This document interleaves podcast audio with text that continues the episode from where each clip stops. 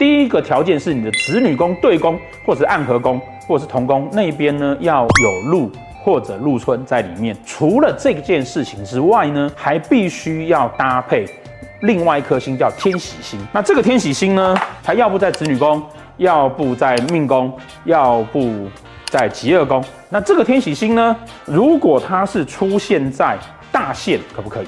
出现在大限可以。出现在流年可以，我同时具备了天喜星，同时间我流年的子女宫或者田宅宫，好，或子女宫的暗合有化禄或禄存存在，那今年呢就是一个比较容易跟比较好怀孕的年。